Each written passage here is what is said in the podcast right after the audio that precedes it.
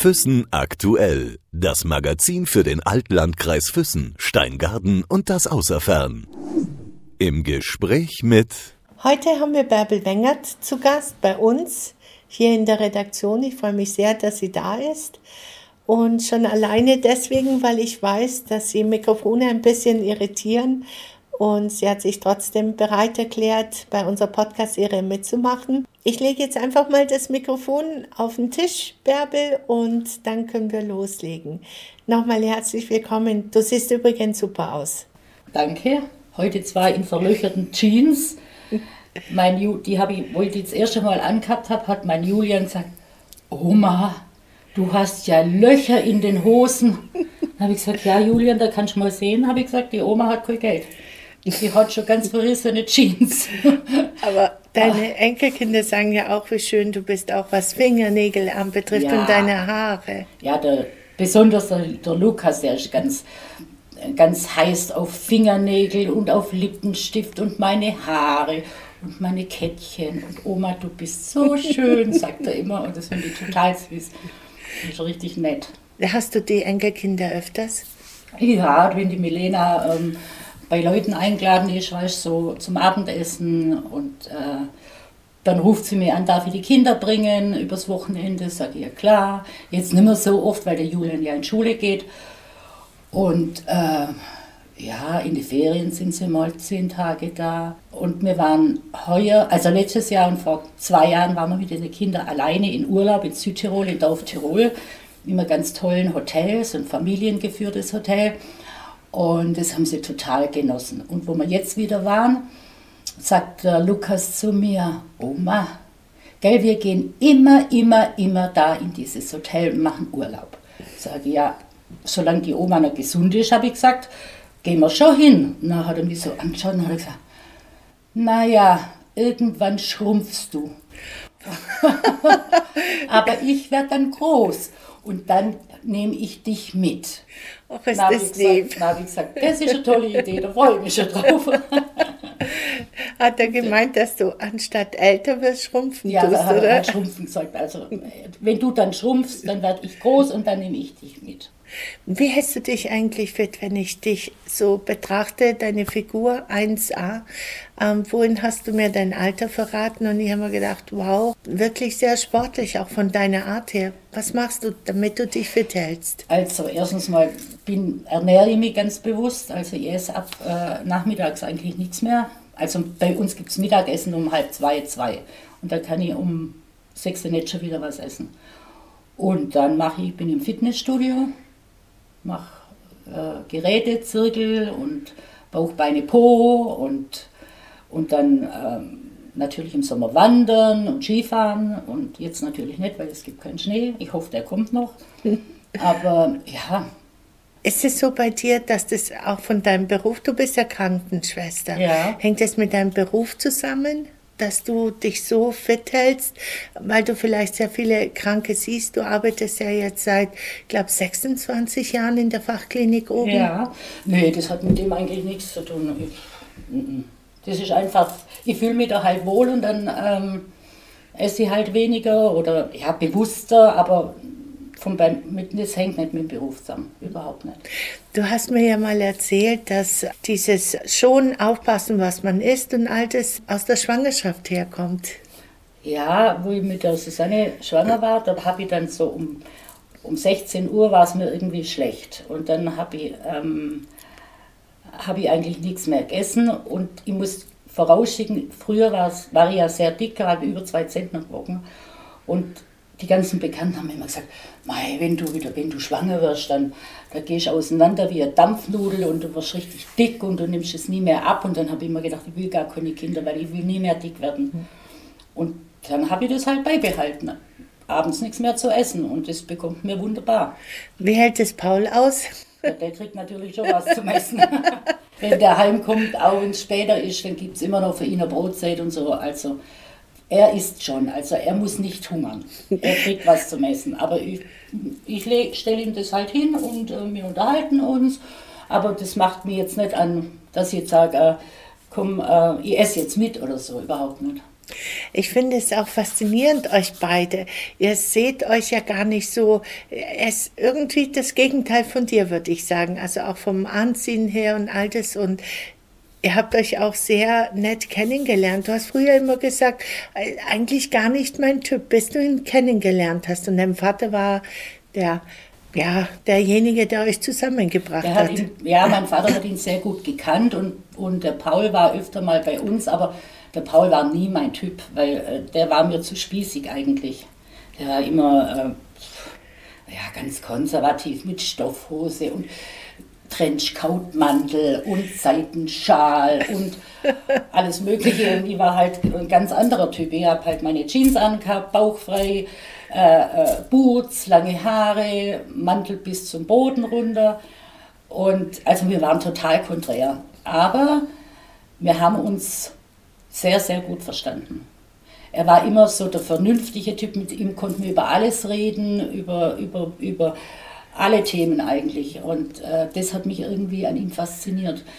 Und äh, im Laufe unserer Zeit hat sich natürlich der Paul auch geändert, weil ich ihn dann habe ihm den ersten Parka gekauft und dann die erste Jeans gekauft und das fand er dann auch ganz toll. Und ähm, ja, und so haben wir uns ergänzt. Er hat ja früher während der Schulzeit bei der Zeitung gearbeitet und dann musste man natürlich auch zu bestimmten Veranstaltungen gehen. Und ähm, da kann ich mich nur erinnern, dass immer war das irgendeine Veranstaltung und er hat mich abgeholt. Und dann hat er gesagt, hat er mich angeschaut und hat gesagt, das tut mir leid, so kann ich dich nicht mitnehmen. Ich sage, wieso? Ja, bitte, hat er gesagt, zieh bitte ein Kleid an ich habe mich dann irgendwo auch verändert, natürlich. Angepasst. Äh, und angepasst, ja, je nach, je nach äh, Situation und ähm, Veranstaltung. Man kann nicht immer mit den Jeans kommen, das geht gar nicht.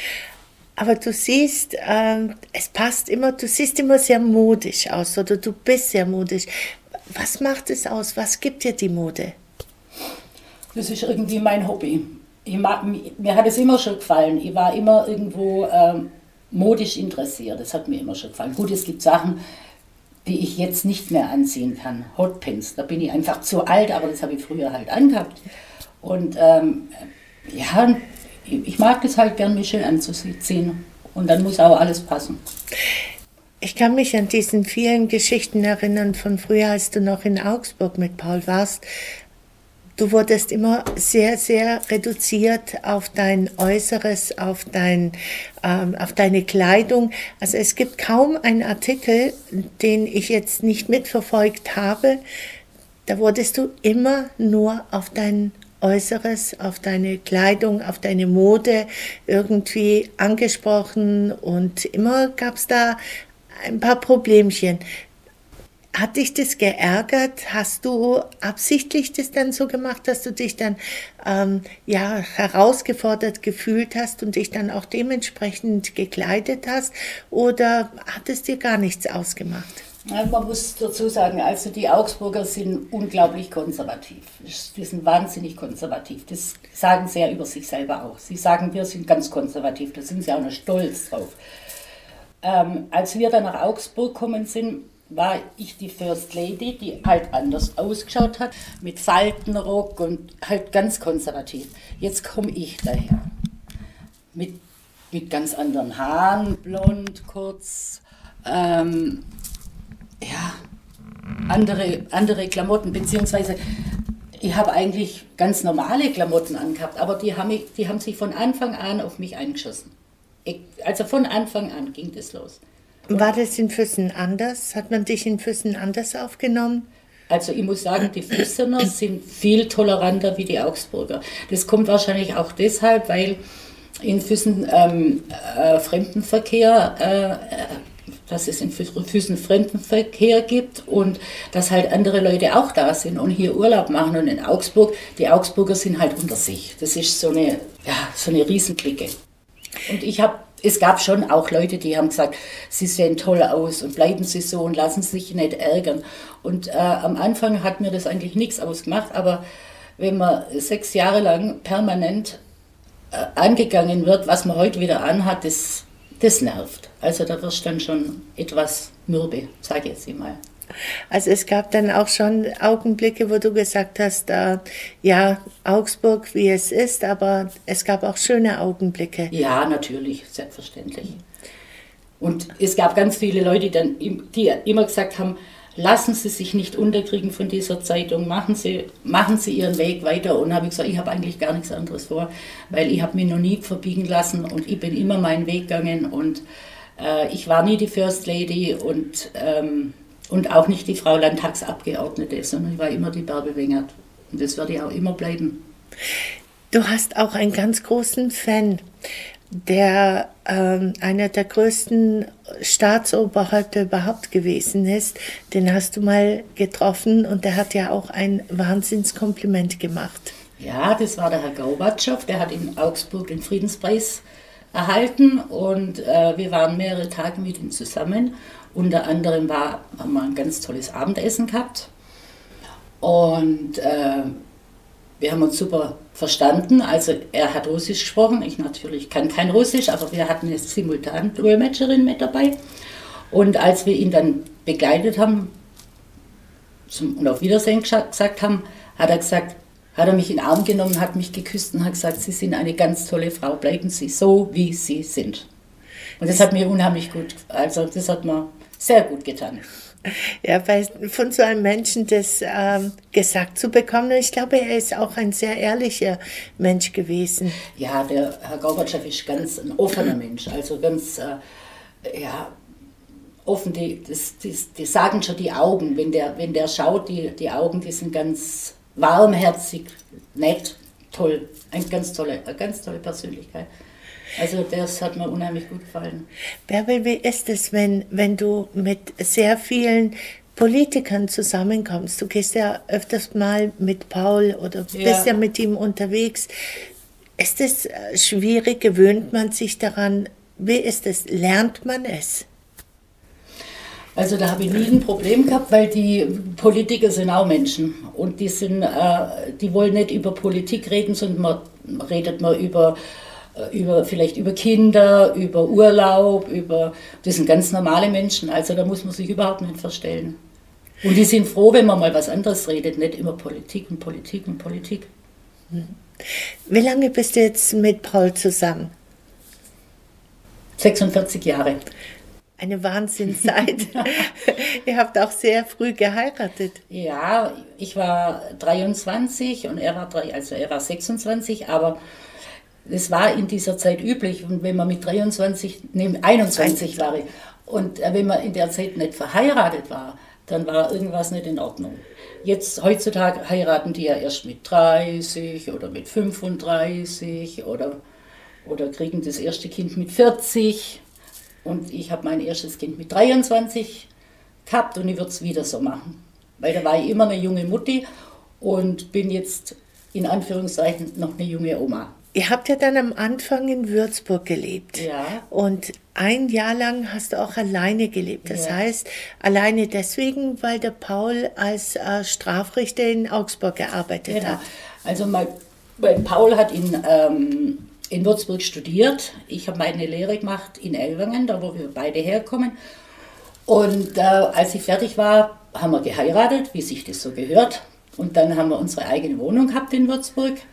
Und ich habe im Kopfklinikum in Würzburg geschafft. Und der Paul hat sein Studium fertig gemacht, dann kam das zweite Kind und dann hat er eine Stelle gekriegt in Augsburg als Strafrichter. Und ich war dann über ein Jahr mit den zwei Kindern allein. Die Susanne war drei und die Milena war gerade 14 Tage alt. Aber ja, das war schon ganz nett anstrengend, weil mit zwei kleinen Kindern ähm, in einer Stadt zu wohnen und der Papa kam immer nur am Wochenende.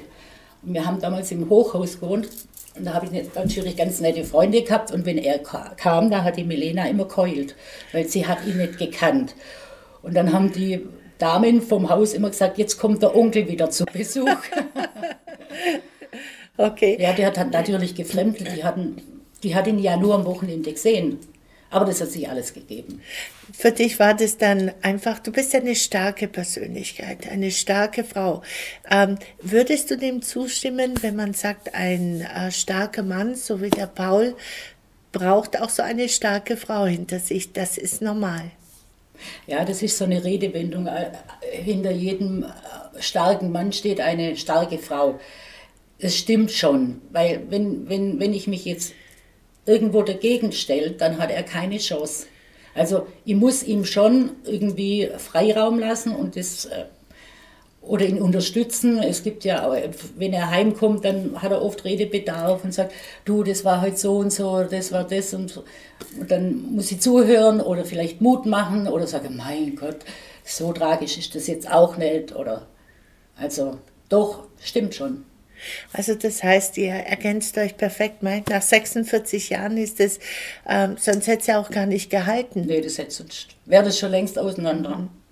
Und ich habe aber auch meine Freiräume. Also ich bin nicht das Eigentum von Paul, sondern ähm, ich kann schon auch tun und lassen, was ich will. Also er ist, ist nicht dagegen, wenn ich, wenn ich sage, äh, äh, ich mache jetzt das oder das. Dann sagt er, ja, mach. Also kein Thema. Also ich habe schon Freiraum. Ich habe vorhin ganz kurz erwähnt, dass du seit 26 Jahren in der Fachklinik Enzensberg oben arbeitest. Ähm, war das für dich klar, egal welchen beruflichen Weg Paul einschlagen wird, dass du deinen Beruf weiter ausüben wirst oder ausüben möchtest? Ja, klar, das war mein Beruf. Er hat seinen Beruf, ich habe meinen Beruf gelernt. Und äh, für mich war das dann schon klar, wo die Kinder dann größer waren, dass ich einfach wieder einsteige. Weil ich genauso das Recht habe, meinen Beruf auszuüben wie er. Und wenn die Kinder mal äh, ein bestimmtes Alter haben, dann sind die weg. Dann sind sie bei den Freundinnen, dann sind sie da. Die schauen dann immer noch der Mutter um. Und da habe ich gedacht, ich bin jetzt so egoistisch und fange wieder an. Und ich habe damals im Klinikum in Augsburg wieder angefangen zu arbeiten und habe überwiegend Nachtdienst gemacht, dass niemand drunter leiden musste. Ich war zufrieden, die anderen waren zufrieden. Und du hast mit sehr wenig Schlaf auskommen müssen oder bist ausgekommen? Ja, also ich bin nach dem Dienst hab, bin ich noch schnell zum Dorfbäcker, habe noch schnell Semmeln geholt. Die Susanne ist dann in die Schule gegangen äh, und die Milena in den Kindergarten und ich habe mich dann hingelegt und um elf, halb zwölf musste ich wieder aufstehen, weil ich die Milena wieder abholen muss vom Kindergarten. Aber damals habe ich nicht so viel Schlaf gebraucht. Da war ich auch ein bisschen jünger. ich brauche zwar jetzt auch nicht so viel Schlaf, aber, aber damals, es war halt einfach normal. Und jetzt, wie ist es jetzt? Wie oft arbeitest du? Ähm, ich bin im Enzensberg auf 400 Euro Basis äh, angestellt und es sind so vier bis fünf Tage im Monat. Und das machst du natürlich gerne. Du ich kennst mach, ja sehr viele. Ich mache das sehr gern, ja. Als du, als du geheiratet hast, jetzt muss ich einfach mal daran irgendwie nochmal ein bisschen nachhaken. Ähm, hattest du dann auch ein weißes Kleid? Weil wenn man dich so ansieht, dann ähm, bist du sehr modisch, haben wir ja schon mal darüber gesprochen. Aber dann denke ich mir, als eine junge Frau, als eine, ein junges Mädchen, will man ja auch ähm, in Weiß heiraten. Wie war es bei dir? Also ich wollte nie in Weiß heiraten. Ähm, ich hatte ein wunderschönes cremefarbenes Kleid, das hat eine Modedesignerin entworfen. Wir waren bekannt, Bekannte von meinen Eltern. Meine Mutter hat mir das Kleid genäht mit einer langen Schleppe, super toll, mit Trompetenärmel. Das war damals ganz große Mode. Und ich hatte keinen Schleier, sondern einen Blumenkranz auf dem Kopf. Mit Margariten, Klatschmond und Kornblumen. Das war mein mein Traum. Den habe ich dann auch verwirklicht. Hattest du dann noch lange Haare? Nein, damals hatte ich so einen Rundschnitt, hat man damals gesagt, bis zum Kinn war das.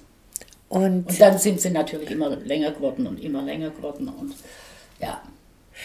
Deine Frisur ist jetzt sehr, sehr kurz. Auch so einfach mit der Mode mitgegangen oder aus dem Grunde, weil du ähm, einfach es bequemer findest?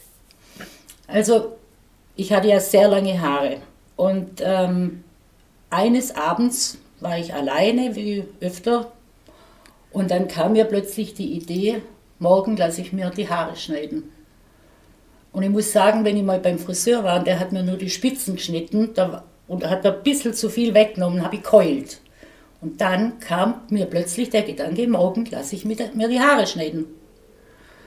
Und dann äh, habe ich meinen Bekannten angerufen, weil ich habe am nächsten Tag kein Auto gehabt. Habe ich gesagt, kann ich mir dein Auto ausleihen? Ja klar. Wo willst du hin? Sage ich zum Friseur. Was machst du beim Friseur? Habe ich gesagt, ich lasse die Haare schneiden. Wie? Habe ich gesagt, ganz kurz. Du spinnst. Sage ich doch. Bin ich zum Friseur? Hat er gesagt, was machen wir heute für eine Frisur? Und habe ich gesagt, ganz kurz. Dann hat er gesagt, er schneidet die Haare nicht kurz. Dann habe ich gesagt, na geh halt zum anderen Friseur. Dann hat er das stufenweise abgeschnitten und die, die ähm, Kundschaft, die im Salon war, die sind alle aufgestanden, um herum gestanden und haben zugeschaut, wie er mir die Haare dann ganz kurz geschnitten hat. So. Dann bin ich nach Hause, habe das Auto abgeliefert. Der Bekannte hat mir angeschaut und hat gesagt, das sieht ja toll aus. Dann bin ich nach Hause, dann kam mein Mann, der war damals Staatsanwalt, kam nach Hause vom, vom Außentermin, schaut mich an, entsetzt, rein in sein Büro mit den Worten, du siehst aus wie eine Ratte. dann, dann habe ich, gedacht, dann sehe ich halt aus wie eine Ratte. Am selben Abend waren wir eingeladen bei Kollegen von ihm, die kannten mich natürlich auch alle mit langen Haaren. Und die waren alle ganz begeistert und gesagt, Bärbel, das sieht toll aus. Und wir wieder zu Hause waren, hat er gesagt, naja, du hättest mich ja wenigstens fragen können. dann warst dann hätten wir eine Perücke aus, ausprobiert. Da habe ich gesagt, ja, die Perücke, die wäre dann ganz da oben gesessen, weil muss ja die Haare hochstecken. Und ich hatte ja lange Haare und viele und dicke Haare. Aber er hat sich mittlerweile dran gewöhnt und er findet es gut. Wie alt warst du denn, als du dir die Haare so abgeschnitten hast? 30. Oh, dann warst du eine der wenigen Frauen, ähm, die sich getraut hat, so einen Kurzausschnitt zu wählen. Damals. Ja, damals gab es das nicht oft. Nee. Aber ich habe immer gedacht, ich habe ja auch viel Sport gemacht, Tennis gespielt und alles. Und äh, im Sommer musste ich dann immer die Haare zusammenbinden und das, das hat dann immer gezogen oder ich habe geschwitzt wie verrückt und dann so eine Kurzhaarfrisur ist halt einfach viel, viel schöner, viel toller, viel bequemer, viel. Und ich habe sie ja immer zusammengebunden oder oft zusammengebunden gehabt. Dann habe ich mir gedacht, ja, das steht mir ja auch. Und wenn, wenn ich jetzt kurze Haare habe, dann ist das ja das Gleiche. Ungefähr. Also. Hast gut nachgedacht. Ja. Du kommst jetzt auch aus dem Haus, wo eine große Familie eigentlich ist. Sechs Geschwister insgesamt mit dir? Mit mir, ich war die Älteste, ja. Ich war die Vorreiterin, ja. die alles den anderen den Weg geebnet hat. Wie so oft in allen Familien, wenn ein Kind quasi älter ist, muss sich alles erstmal so ein bisschen durchboxen. Ja klar, ich war die, wie gesagt, die Älteste und mir hat man viel mehr verboten als die, die Geschwister, die nach mir gekommen sind, weil das waren sie dann schon gewöhnt, wie das so abläuft, wenn dann ein Mädchen in die Pubertät kommt oder äh, ja. Die anderen haben es viel leichter gehabt wie ich, aber das war nicht so tragisch. Ich habe es überlebt. Fünf Mädchen und ein Junge und eine ja. Mutter, die sehr viel geschneidert hat, sehr viel genäht hat. Ja. Ähm, Sie kommt aus dem Herrenausstattungsgeschäft, oder? Ja, mein Opa, den ich leider nicht gekannt habe, der sehr früh gestorben ist, der war Schneidermeister und sein Bruder auch. Und die haben in, in, in Elwangen eine große Schneiderei gehabt. Und meine Mutter war Bankfachfrau und ähm, die hat ihren Vater sehr früh verloren. Und als sie dann immer von der Arbeit nach Hause kam, hat sie ihrem Onkel dann geholfen zu schneidern. Und da hat sie das natürlich von der Pike aufgelernt und hat uns Kinder alle benäht, vom Mantel, Hosen, Skihosen, bestrickt, alles. Dann ist es aber auch kein Wunder, dieses Modische, das immer up-to-date zu sein. Ja, vielleicht ist mir das auch ein bisschen in die Wiege gelegt worden, weil meine Mutter hat immer sehr darauf geachtet, dass wir immer schick angezogen waren. Die tolle Pullover, Norweger Pulli hat sie gestrickt, Lastex-Hosen haben die früher geheißen, die Steghosen. Mhm der passende Mantel dazu oder Anorak. Äh, also die hat immer sehr, sehr großen Wert darauf gelegt, dass ihre Kinder gut angezogen waren. Muss ich echt sagen. Du hast ja ein bisschen was mit übernommen, also quasi was das Handarbeitliche anbetrifft, da sehr viel gestrickt. Ich habe wahnsinnig viel gestrickt, ja. Vom, vom, vom für den Paul, für die Kinder. Für die Kinder habe ich Pullover gestrickt mit, da war der eine Ärmel, war der Elefantenrüssel und, und äh, Landschaften drauf gestickt und neu gestrickt und ähm, Socken gestrickt und ich habe immer gestrickt. Wenn wir im Auto gefahren sind, ich habe immer mein Strickzeug dabei gehabt, immer. In der Schule war ich drin gesessen und habe gestrickt. so wie jetzt die Grünen im Landtag oder im Bundestag, so saß ich immer in der Schule und habe gestrickt. Ist es immer noch heute oder ist es eher weniger? Strickst du was für Julian und Lukas oder eher weniger? Nee, eher weniger. Ich stricke überhaupt gar nicht mehr. Vielleicht noch Socken oder so, aber ähm, das rentiert sich heutzutage nicht mehr, weil die Wolle viel zu teuer ist. Und äh, das war eine Ära. Eine lange Ära oder eine kurze? Eine sehr lange Ära. Aber jetzt gehe ich lieber in den Laden und wenn ich irgendwas sehe, dann sage ich, das kaufe ich mir jetzt. Bevor ich dann Wolle kaufe und ach nee, das ist vorbei. Dafür mache ich jetzt mehr Sport. Was ist mit Musik? Was bedeutet Musik für dich? Ich mag Musik. Ich habe früher auch, ähm, also ich mag alle Stilrichtungen. Schon mal das vorhergesagt, ich mag eigentlich alle Stilrichtungen. Und ich habe früher als Kind, meine Eltern waren sehr musikalisch und die haben sehr ganz, ganz, ganz großen Wert drauf gelegt, dass wir alle ein Instrument lernen. Und ich habe angefangen, wie fast alle Kinder, mit Flöte. und habe dann alle Flöten gespielt, also äh, Sopran, Tenor, Bass. Und, äh, und habe dann noch zusätzlich Gitarre gelernt. Und meine anderen Geschwister, die haben Klavier, Cello, Geige, ähm, ja, wir hatten ein Cembalo zu Hause, ein Klavier zu Hause und wir haben auch richtig Hausmusik gemacht. Mehr Kinder. Und haben auch Auftritte gehabt. Bei Taufen wurden wir gebucht oder bei Hochzeiten. Wie hieß die wir Gruppe dann? Die Gentner Mädels. Aber ähm, das habe ich dann irgendwann aufgehört, wo ich dann verheiratet war. Das Aber meine Kinder haben dafür, die haben das geerbt. Die Susanne spielt ja Trompete und Alphorn und in verschiedenen Bands. Und die Milena hat äh, Klavier gelernt, spielt zwar jetzt auch nicht mehr, aber vielleicht kommt es ja wieder. Das heißt, wenn ich dir jetzt eine Gitarre in die Hand drücken würde, könntest du Gitarre spielen? Könnte ich schon, wenn meine Fingernägel nicht so lang wären. jetzt haben wir geredet über deine, ähm, ja, über deine Mode, über das eine oder andere. Über den Glauben, den haben wir noch nicht angesprochen. Dabei kommst du aus einem Haus, das sehr streng katholisch war. Ja, allerdings. Mein Vater wollte eigentlich Pfarrer werden, hat sich das dann aber anders überlegt, hat eine Mutter geheiratet. Wir mussten früher immer morgens um acht in der Kirche stehen. Direkt hinterm Altar. Das war ein Muss.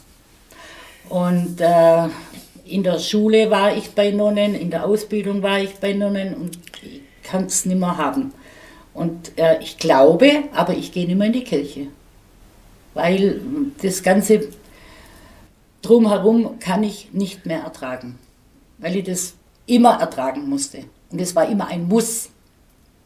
Im Gegensatz zum Paul, der war ja Ministrant früher. Das hat er sich selber ausgesucht.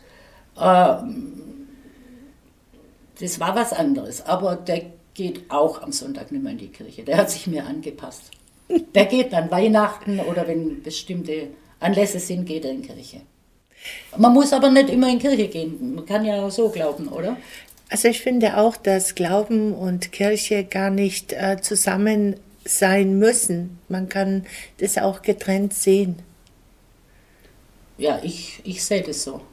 Aber ich hatte einmal ein Erlebnis, da war ich in der Ausbildung im letzten Lehrjahr auf der chirurgischen Abteilung und wir mussten als Schülerinnen auch jeden Sonntag in Kirche gehen.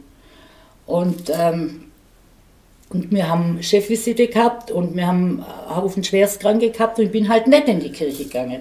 Da musste ich dann antanzen bei der Oberin, warum ich nicht in der Kirche war. Dann habe ich gesagt, ich habe Kirche Dienst am Menschen, am Kranken, habe ich gesagt, es ist besser, wie in die Kirche danach zu sitzen. Sie schlafen sowieso in der Kirche. Was hat sie darauf gesagt? Nichts mehr. Nach Luft geschnappt hat sie dann. Ist doch aber auch wahr, oder? Die Nonnen haben immer geschlafen in der, in der Kirche. Die waren in der ersten Bank drin und haben immer geschlafen. Du bist auch ein Mensch, der, der gerne das sagt, was er denkt, der offen ist, der wahrscheinlich auch gar nicht anders sein kann, als so wie er ist. Oder wie du ja, bist. ich bin, ich, bin, ich bin sehr offen und ich sage immer meine Meinung. Das mögen vielleicht manche nicht gern hören, aber die meisten ähm, schätzen das, dass ich offen bin und nicht so hinterrum und, und falsch bin. Ich sage das, was ich denke.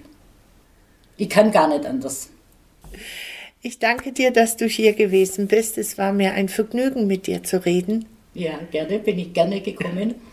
Und ich freue mich, dich immer wieder zu sehen. Wünsche dir Erfolg bei dem, was du machst und bleib so, wie du bist. Also, ich habe nichts anderes vor. Ich bleibe so, kann ich versprechen. Dankeschön. Bitte gerne. Füssen aktuell. Das Magazin für den Altlandkreis Füssen, Steingaden und das Außerfern.